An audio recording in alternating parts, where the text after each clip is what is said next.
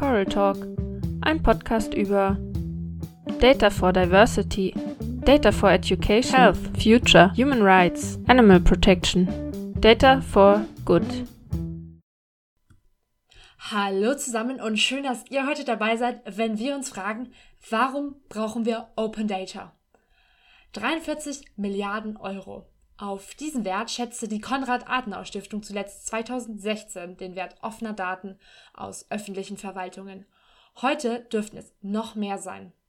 Wofür aktuell Daten verwendet werden, darüber habe ich mit Nastja Gilz von Code for Germany gesprochen und mit Konrad Wölms vom Datenguide-Projekt. Ich bin Theresa von Coral Talk und es freut mich, dass ihr heute dabei seid. Ja, hallo Nastja, freut mich, dass du heute dabei bist, um dein Wissen und deine Einblicke in Open Data zu teilen. Zu Beginn einmal, wer bist du denn und was machst du sonst so? Hallo zusammen, ich freue mich auch total hier zu sein. Vielen Dank für die Einladung. Ich bin äh, die Nastja, ich studiere E-Government oder Verwaltungsinformatik. Ich arbeite ehrenamtlich bei der Code for Germany Community und auch äh, beruflich äh, im Open Government Feld aktiv. Bei Code for Germany, wie, wo fange ich da an? Am besten fange ich mit der äh, Mutterorganisation von Code for Germany an. Das ist nämlich die Open Knowledge Foundation Deutschland. Das ist eine NGO mit Sitz in Berlin und die hat ganz viele verschiedene Projekte, die alle allerdings auf das Thema offenes Wissen zielen. Deswegen heißt sie Open Knowledge. Und äh, die ist auch Teil in einem Netzwerk der Open Knowledge Foundations weltweit. Das heißt, wir sind jetzt nicht hier nur in Deutschland mit diesem Thema beschäftigt. Und ähm, eins, eins dieser Projekte von ähm, der Open Knowledge Foundation ist Code for Germany. Es ist so circa 2015, 2016 äh, hatte das irgendwie den, äh, glaube ich, den größten ersten Schwung.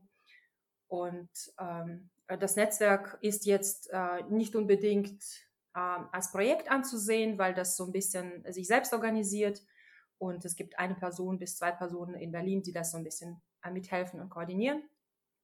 Und äh, im, um im Kontext das zu sehen, Open Knowledge Foundation hat zum Beispiel solche Projekte wie äh, Frag den Staat. Äh, das ist eine Plattform, wo man Informationsanfragen an Verwaltungen oder an die Politik stellen kann. Und ähm, diese Plattform macht diese Anfragen ein bisschen einfacher und übersichtlicher und äh, publiziert vor allen Dingen auch äh, direkt die Antworten und so weiter. Es gibt noch den Prototype Fund, der offene Software fördert und ganz viele weitere tolle, tolle Projekte. Und Code for Germany ist eben eins der Netzwerke, die äh, aus diesen Projekten entstanden ist. Und äh, das besteht aus Menschen, die sich für offene Daten interessieren. Offene Daten haben oft diesen äh, Government-Kontext, also dass die, die, die stammen oft aus äh, Verwaltungen oder, oder von politischen Organisationen und so weiter, von öffentlichen Institutionen, äh, aber nicht immer. Und äh, Code for Germany ist, sind so Spezialisten für offene Daten, würde, könnte man sagen. Aber nicht nur das, weil da gehört noch vieles, vieles, vieles andere dazu. Ja, sehr spannend. Bevor wir dann noch weiter über diese vielen Anwendungen, Projekte sprechen, die du ja gerade schon ein bisschen angerissen hast, fangen wir doch mal, mal ganz von vorne an. Was sind denn offene Daten? Offene Daten sind so in dem Datenkontext äh, ist es sozusagen, wenn man, wenn man Vergleich ziehen kann, dann gibt es natürlich äh, Software, die wir benutzen, Programme, die wir benutzen und es gibt äh, eine Schnittmenge oder ein Teil von dieser Software ist eben offene Software. Das heißt, die ist zum Beispiel quelloffen oder wenn sie auch frei ist, dann ist sie auch frei und kostenlos nutzbar. Das heißt, Menschen, die diese Software ähm, erstellt haben, haben gedacht, äh, ich erziele einen größeren Nutzen, wenn ich sie komplett offen veröffentliche, wenn andere Leute in meinen Code reinschauen können und überprüfen können, ob das Code genau das macht, was ich behaupte, dass es macht. Und äh, so analog verhält sich das auch mit offenen Daten. Einerseits ähm, mit diesem Kontext der äh, Verwaltung oder Politik, also Open Government Data. In diesem Kontext haben offene Daten den Ursprung eben in ähm, öffentlichen Institutionen. Aber das ist nicht bei allen offenen Daten der Fall. Es gibt äh, ganz verschiedene Quellen. Es gibt auch Community-Quellen, sowas wie äh, OpenStreetMap zum Beispiel oder äh, Wikidata. Es gibt so Plattformen, bei denen eben jeder mitmachen kann und diese Daten aktualisieren und äh, ergänzen kann. Das ist auch Open Data. damit es Open Data genannt werden darf, diese, sollten diese Daten ähm, öffentlich zugänglich sein einerseits und andererseits ähm, müssen die zu jedem Zweck verwendet werden dürfen, ganz egal von wem und wofür. Das stimmt. Und was ist denn jetzt die, die Motivation dahinter, die Daten öffentlich zugänglich zu machen? Also was für Vorteile hat denn auch die Gesellschaft dadurch? Genau, also äh, das ist tatsächlich, ähm, auch wenn für, äh, für Menschen, die mit Technologie, IT generell nicht viel zu tun haben, ist das vielleicht so ein Nischenthema, aber das ist, äh, das greift in überraschend viele Lebensbereiche ein. Ich habe jetzt ein Beispiel mit dem ÖPNV genannt. Da ist zum Beispiel das für, für einzelne Personen spürbar, äh, wenn die Informationen nicht vorhanden sind. Ne? Wenn, wenn ich nicht weiß, wann meine Busse fahren, wenn das Verkehrsunternehmen das nur auf den Displays auf der äh, Haltestelle anzeigt oder noch schlimmer auf dem Zettel an der Bushaltestelle, dann ist es natürlich total blöd. Das heißt, wenn die Daten fließen, äh, wenn die vielleicht auch aktuell sind und nicht einfach nur Fahrpläne beinhalten, sondern auch Verspätungen etc., das ist natürlich viel, viel praktischer. Also das, ähm, ich glaube, diesen Anwendungsfall versteht jeder mehr, mehr oder weniger. Aber es gibt zum Beispiel auch Relevanz für, für Journalismus, ähm, wenn lokale Nachrichten zum Beispiel, ein Korruptionsskandal oder sonst irgendwas äh, auf ja, ja, recherchieren oder wenn, wenn die zum Beispiel Vergabeinformationen online suchen, dann muss alles, also es gibt diese Informationen und es gibt auch durch das Informationsfreiheitsgesetz gibt es auch das Recht, dass wir diese Informationen als Bürgerinnen und Bürger anfragen dürfen. Aber das ist natürlich mega umständlich und dauert lange, wenn man das wirklich explizit für jede einzelne Information anfragen muss. Das ist viel Aufwand für die, die Menschen, die sich interessieren und viel Aufwand für die öffentlichen Institutionen, das zu verarbeiten. Das heißt, äh, Sinn und Zweck von diesen Open Government Data ist Zugang zu dieser Information, Einblicke in die Verwaltungsarbeit proaktiv äh, online zu stellen. Diese Daten werden sowieso generiert. Die sind nur im Moment sozusagen intern in irgendwelcher Software versteckt und werden vielleicht nur äh, in irgendwelchen Fachbereichen manchmal analysiert und genutzt aber die werden halt nicht immer veröffentlicht. Und die Bemühungen im Sinne des Open Data haben auch diese, dieses Ziel, die Verwaltungsarbeit oder politische Arbeit transparenter zu machen, Rechenschafts, ja, die Möglichkeit, den Bürgerinnen und Bürgern die Möglichkeit zu geben, dass die den Politikern, sagen wir mal, ein bisschen auf die Finger gucken und besser verstehen einfach, wie Verwaltung funktioniert, wie Politik funktioniert und was sie machen können, um vielleicht da sich daran zu beteiligen oder äh, welche welche Rechte haben die Menschen, hängt auch ein bisschen davon ab, wie gut sie verstehen, was die Politik so macht. Und wie gut die Menschen diese Rechte nutzen, hängt davon ab, ob sie in die Politik vertrauen oder nicht. Also Vertrauen ist zum Beispiel auch eine große Frage. Du hattest ja ganz am Anfang schon Projekte angesprochen, Beispiele, die ja, von, von Aspekten, die ihr bei Code for Germany umsetzt. Was, ja, was, was genau macht ihr denn dort? Vielleicht kannst du da noch mal einen breiteren Überblick geben, noch mal ein paar Beispiele im Beispielprojekt im Detail eingehen. Ich, ich, will, ich will das vielleicht auch so ein bisschen differenzieren. Die Menschen, die bei Code for Germany aktiv sind und äh, Menschen, die in diesem Netzwerk regelmäßig oder sporadisch mitmachen, die sind, die sind, das ist nicht, zum einen sind das nicht alles Entwicklerinnen und Entwickler.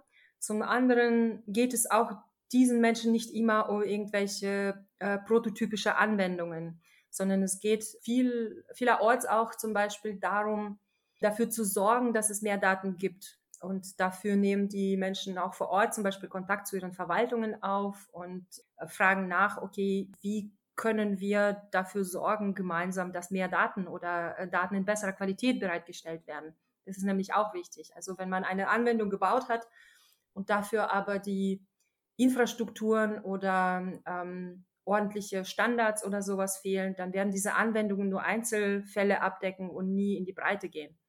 Deswegen sind Prototypen quasi nur ein Standbein und äh, diese, diese einzelnen Projekte, die schon Anwendungen machen, das, ist, das macht nur ein Teil dieser Code for Germany Arbeit aus. Das möchte ich auch nochmal betonen. Es geht auch ganz viel um diese Kommunikation und diese ja, Arbeit vor Ort, Arbeit mit äh, Institutionen. Aber natürlich gibt es auch ganz coole Vorzeigprojekte. Ganz, ganz simples zum Beispiel ist schon ziemlich alt, äh, was hier bei uns in der Region entstanden ist, bei, bei einem Hackday, bei einem Hackathon. Da wurde ein, irgendeine Quelle im Bürgerservice ange, angezapft, die, äh, glaube ich, ausgibt, wie viele, wie viele Menschen gerade so eine Nummer gezogen haben und im Warteraum sitzen.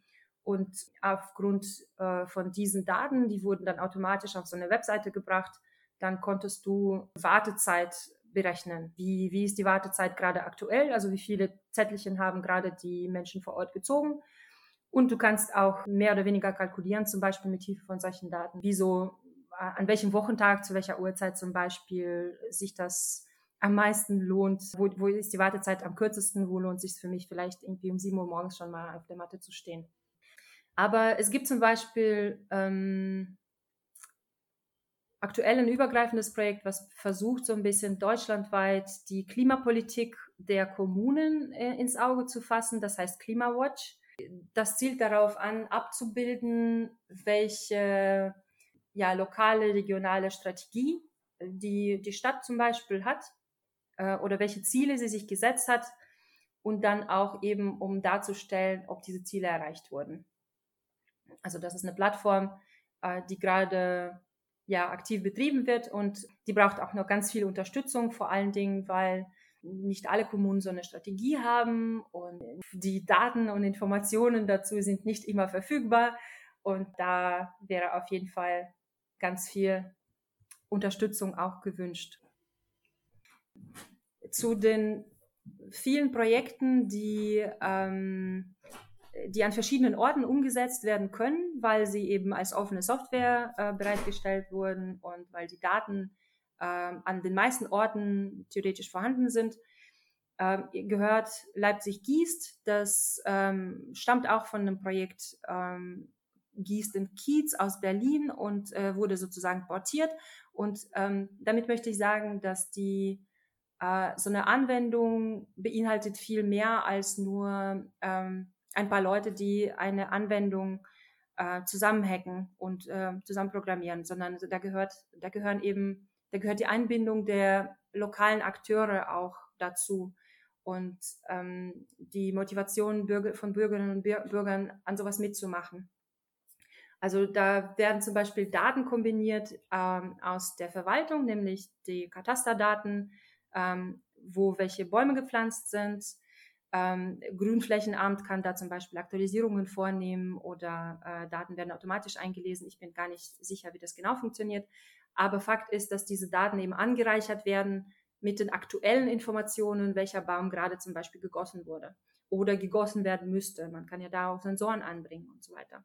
Und in dieser Vielfalt von verschiedenen ähm, ähm, Datenquellen und verschiedenen Akteuren entstehen eben, entsteht der eigentliche Nutzen von, von so, so einer offen, offenen Data-Anwendung. Also es gibt nicht, äh, für jeden Datensatz gibt es nicht äh, immer eine einzelne Anwendung. Aber wenn man bestimmte Datensätze kombiniert, bestimmte Datenquellen kombiniert und eben organisatorisch auch versteht, wer mit wem zusammenarbeiten muss, da kann das einen großen Mehrwert erzeugen. Ich mag super gerne eine App, die inzwischen, glaube ich, integriert wurde. Das ist zum Beispiel auch, also äh, aus einer Anwendung äh, wurde da eine, sagen wir mal, das ist integriert worden in die, ähm, die Bahn-App, soweit ich weiß. Also äh, war aber vor Jahren eigentlich noch nicht der Fall, dass man äh, auf so eine, so eine Art Online-Kalender einfach, wenn man flexibel ist und irgendwohin mit der Bahn fahren möchte, dann konnte man da einfach auf auf ein Datum klicken und also man, man gibt jetzt sozusagen die Verbindung an. Ich möchte zum Beispiel von Leipzig nach Berlin und diese Karte zeigt dann in den nächsten Tagen die günstigsten Verbindungen. Und dann kann ich da draufklicken und dann zeigt es mir direkt die Verbindung und dann kann ich zur Buchung bei der Deutschen Bank kommen.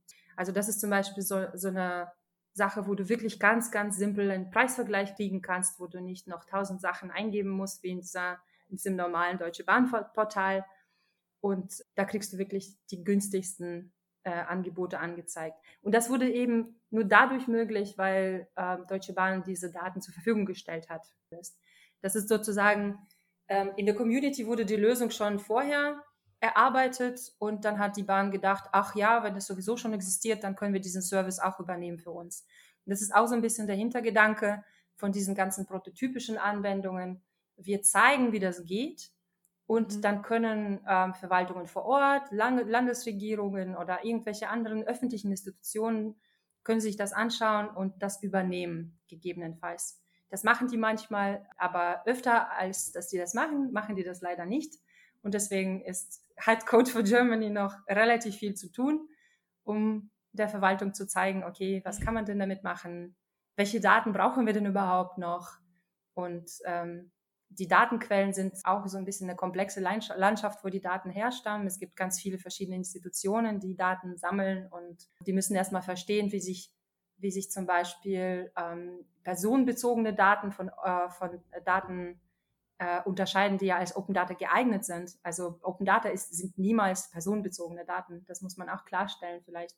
Das sind Daten, die von selbst wenn sie zum Beispiel über Bevölkerung sind, also es gibt ziemlich viele Daten, die Bevölkerungsstatistik ermöglichen und die werden nur so veröffentlicht, dass da Rückschlüsse auf einzelne Personen nicht möglich sein können.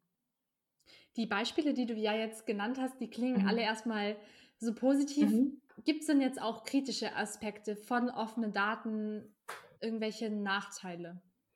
Ähm, kritische Aspekte absolut. Also ich kann nicht sagen, also ein, ein kritischer Punkt bei offenen Daten ist natürlich, wenn es nur rohe Daten sind, wenn die Kenntnis nicht da ist, diese Daten zu interpretieren, können die natürlich auch falsch interpretiert werden oder die können auch dann zur ja, falschen Argumentation benutzt werden und dann werden vielleicht irgendwelche Verschwörungstheoretiker mit einer Datenmenge erschlagen und schauen selber gar nicht so richtig, blicken selber gar nicht durch und schauen gar nicht selber nach und überprüfen die Quellen vielleicht auch nicht. Ja, du hast jetzt eben gerade schon ähm, begonnen, so ein bisschen äh, die, die Wünsche eurer Community zu formulieren. Zum Schluss vielleicht noch ein kleiner Ausblick. Was sind denn jetzt ähm, eure Vorstellungen bei, bei Code for Germany, wie sich Projekte mit offenen Daten, das Thema offene Daten im Allgemeinen in den Jahr, nächsten Jahren entwickeln sollte? Was, was wünscht ihr euch da? Also ich glaube ehrlich gesagt, viele Leute wünschen sich, ähm, dass dieses äh, Klopfen an den Türen und Hinweise, äh, dass doch bitte Standards eingehalten werden, äh, dass das doch bitte nicht ständig Milliarden und Millionen äh, von, von Euro an irgendwelche Firmen, in irgendwelche Großprojekte gepumpt werden, äh, die dann zum Beispiel ähm, ja proprietäre Infrastrukturen erstellen von denen wir dann abhängig sind. Also, dass wir diese Abhängigkeit abbauen. Also, das ist ein ganz großer Wunsch. Da kann ich, glaube ich, auch äh, im, im Namen der Community sprechen, dass, dass, dass wir uns wünschen, dass bei allem, wofür öffentliches Geld verwendet wird, möglichst offene Lösungen dabei entstehen. Also sowohl, sowohl äh, Software als auch Daten und auch Infrastrukturen. Das ist auch ein großer Punkt. Also da sitzt auch, glaube ich, ganz viel Frustration mit und ja, welche Wünsche sonst an die Politik? Gebt uns Orte, äh, an denen wir uns treffen können, an denen wir arbeiten können. Also wir wollen, dass mit Hilfe von offenen Daten Kontrolle von äh, Politik möglich wird. Wir wollen, dass die Politik möglichst transparent ist und natürlich, dass die einzelnen Menschen auch privat und anonym bleiben können. Also es geht auch nicht. Und ich glaube, dieses, dieses Vertrauen, was gerade ganz, ganz stark in der Politik fehlt, kann damit ein bisschen gestärkt werden. Das ist auch nicht nur meine Überzeugung. Ich glaube, das ist eins der Hauptargumente für ähm, Open Government und offene Daten. Eins der Argumente ist eben Rechenschaftspflicht zu ermöglichen oder Rechenschaft zu ermöglichen und Transparenz zu ermöglichen, Vertrauen wieder zu stärken. Und wir wollen Vertrauen haben. Dafür brauchen wir aber ein bisschen mehr Informationen. Ja, super spannend. Das war nochmal ein schöner Ausblick, äh, würde ich sagen, auch ein kleiner Überblick über das, was aktuell bei euch läuft. Ganz, ganz viel. Ähm, ja, Könnten wir gar nicht sofort. in die eine Episode reinkriegen. Also ja, also wirklich mit den Beispielen, die du gebracht hast, konntest du nochmal richtig so dieses oft ein bisschen abstrakte ähm, technische Thema offene Daten wirklich mit Leben füllen. Total interessant. Vielen Dank für das Gespräch. Hat mich sehr gefreut, ähm, mich, mit, mich hier mit dir unterhalten zu können. Danke, hat mich auch sehr gefreut. offene Daten, um das Vertrauen der Bevölkerung in die Politik wiederherzustellen und dann natürlich auch zu behalten. Diese Chance hat Nasser bereits schon leicht angedeutet. Mit Konrad Wölms habe ich deswegen noch über das Datenguide-Projekt gesprochen, das Verwaltungsdaten noch zugänglicher macht, vor allem für Journalisten und Studierende. Hi Konrad, schön, dass du heute dabei bist und uns ein paar Einblicke in das Projekt mit Datenguide gibst. Jetzt einmal zum Anfang, wer bist du denn und was machst du sonst so? Also sonst so äh, komme ich ursprünglich aus dem naturwissenschaftlichen Bereich, also ursprünglich mal äh, Physik äh, studiert und da promoviert, bin dann in den äh, Finanzbereich gegangen, in den quantitativen Finanzbereich. Also ich arbeite auch äh, Tag ein, Tag aus da relativ viel mit Daten. Aber dann äh, bin ich auch noch vor jetzt schon zweieinhalb Jahren bin ich dann bei Correlate äh, beigetreten und äh, wo wir uns ja auch mit Daten beschäftigen, aber halt gesellschaftsrelevant in dem Sinne und äh, bin seitdem halt da aktiv dabei und äh, schaue, wie man halt mit dem mit den ganzen Tools, die es da heutzutage gibt, halt auch ein bisschen noch was äh, Nützliches machen kann für ja jedermann in dem Sinne. Was habt ihr denn jetzt genau im Datenguide-Projekt gemacht oder was ist denn genau auch Datenguide selbst? Ja, also bei äh, Datenguide, da müssen wir vielleicht am besten noch einen Schritt äh, vorher anfangen. Das ist, äh, wir haben halt schon die, die Statistikämter erwähnt, der, die in Deutschland Daten erheben, die gesetzlich auch dazu verpflichtet sind, dass die frei verfügbar sind.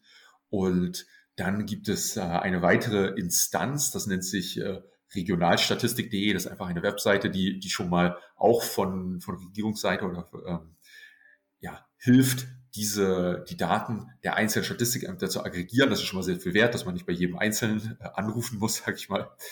Und äh, an der Stelle hat dann das, äh, das Datenguide-Projekt, äh, was von äh, Datenjournalisten betrieben wurde, also das ist noch nicht das Correlate-Projekt, die haben dort angesetzt und haben nochmal eine technische Schnittstelle gemacht, die Zugang zu diesem Regionalstatistikportal erleichtert.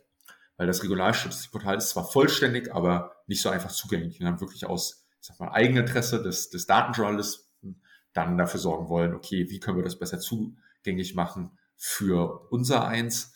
Und wir haben dann mit ihnen äh, zusammengearbeitet, uns gesagt, okay, wir würden es gerne zusätzlich zugänglicher machen für ein äh, ja, eine Menge an Personen, die auch die Fähigkeiten haben, Daten zu analysieren, aber vielleicht einfach keinen Zugang haben zu den Daten. Und wen wir da im, im Hinterkopf hatten, sind Leute mit, äh, mit Data Science Kenntnissen. Das sind häufig sind das Studenten oder Leute, die im Data Science Bereich arbeiten. Das ist ja ein sehr, sehr stark florierender Bereich heutzutage.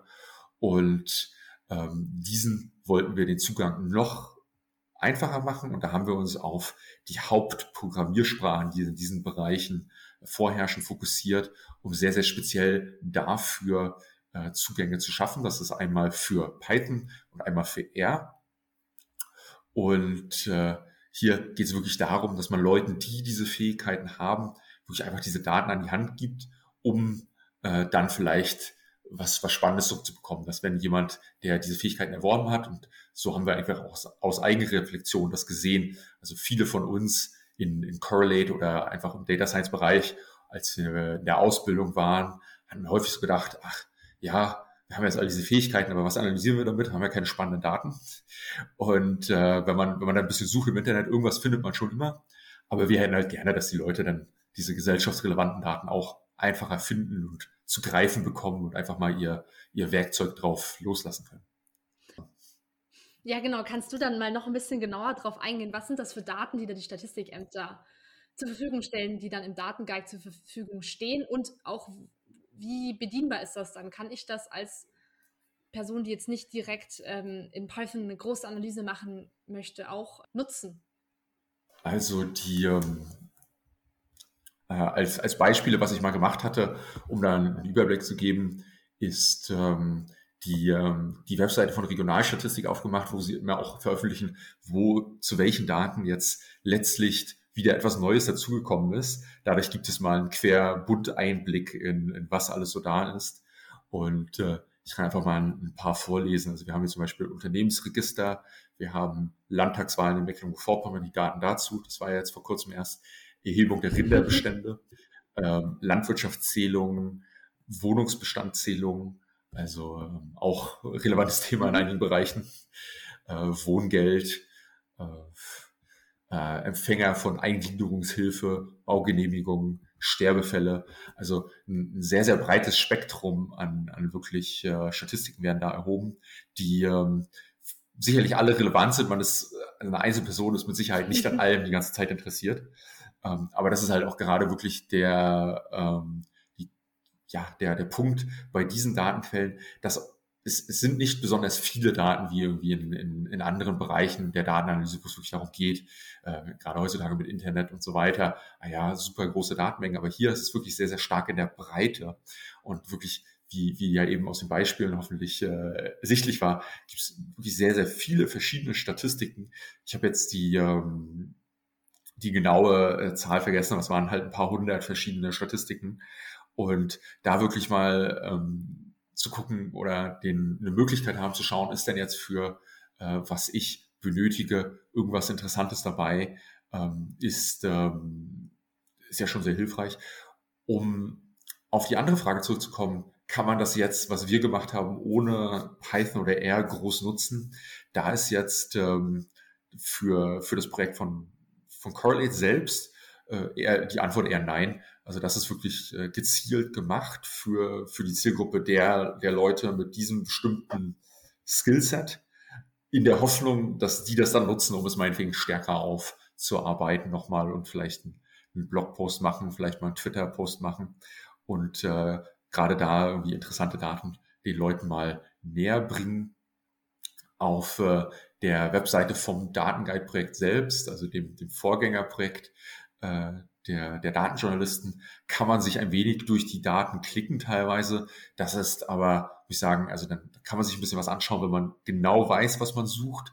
Aber an sich ist es halt dann nicht sehr informativ. Also denn, wenn man da nicht genau eine Zahl sucht und sich da einfach nur durchklickt, das, da äh, ja, sieht man dann den, den äh, Wald oder die Statistik vor lauter Zahlen nicht.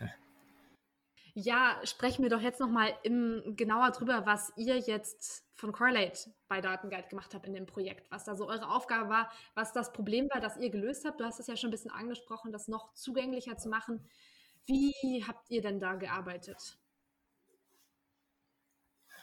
Genau, also die, ähm, das, das Ziel hier ist, dass, dass wir äh, sogenannte Open Source Software halt auch entwickelt haben. Das heißt auch etwas, was frei zugänglich ist, dass ähm, es erlaubt, in diesen speziellen Programmiersprachen, also Python und R, sehr, sehr schnell Zugriff auf diese Daten zu haben.